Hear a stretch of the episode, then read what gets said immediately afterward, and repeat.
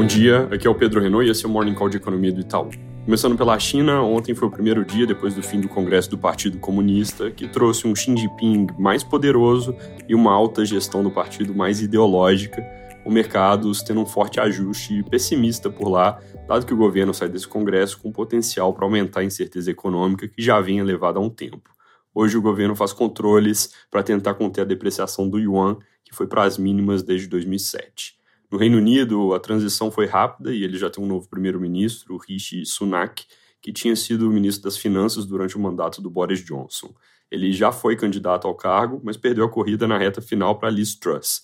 A expectativa é que agora no poder ele traga cortes de gastos na contramão das ações que acabaram desestabilizando o governo anterior, isso numa tentativa, óbvio, de recuperar a credibilidade fiscal do país depois de um dos piores momentos de estresse que eles viveram nas últimas décadas.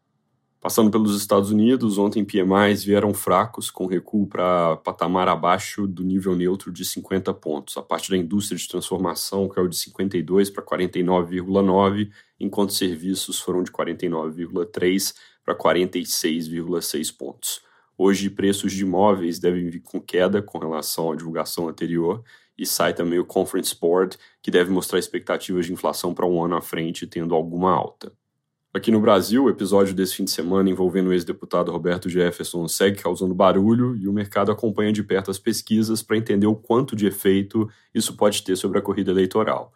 Ontem saiu pesquisa do Instituto Atlas, com coleta entre os dias 18 e 22 desse mês, mostrando alta do ex-presidente Lula de 51,1% para 52% dos votos totais e recuo do presidente Bolsonaro de 46,5% para 46,2% números que significariam um placar na UNA de 53 a 47. Também saiu o IPEC com uma amostra mais fresca do dia 22 ao 24, mostrando estabilidade contra as sondagens da semana passada, com 50 a 43% em votos totais e 54 a 46 em votos válidos. E agora cedo saiu uma pesquisa do Instituto Paraná coletada entre 20 e 24 de outubro. Nessa, a vantagem do ex-presidente continuou a cair, na verdade, praticamente zerou, com Lula indo de 46,9 para 46,3, enquanto Bolsonaro subiu de 44,5 para 45,9% dos votos totais. Em votos válidos, o placar foi de 51,9 a 48,1 para 50,2 a 49,8. Ontem, o ministro das Comunicações veio a público denunciar que a campanha do presidente teve cerca de 150 mil inserções a menos que o previsto nas rádios, segundo um levantamento de uma consultoria que foi contratada pelo governo.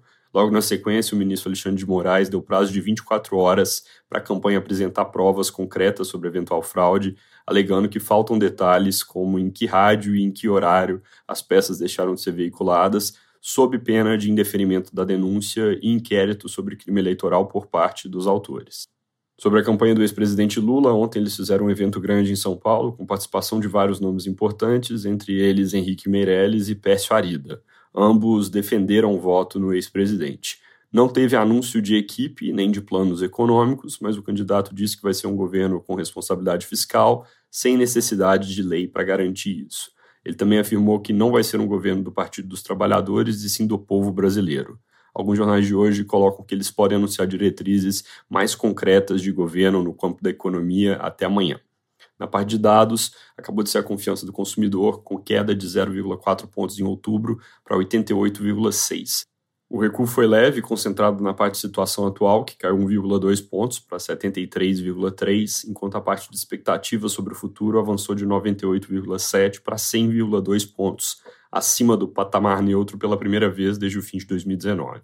Para fechar, hoje saiu o IPCA 15 de outubro, ele ainda deve mostrar algum recuo de preço de combustíveis, eletricidade e telecom em função da queda do petróleo e dos efeitos dos cortes de impostos, mas esses fatores já vão se dissipando e não devem mais ser tão intensos a ponto de levar a deflação do IPCA cheio, como aconteceu nos últimos três meses.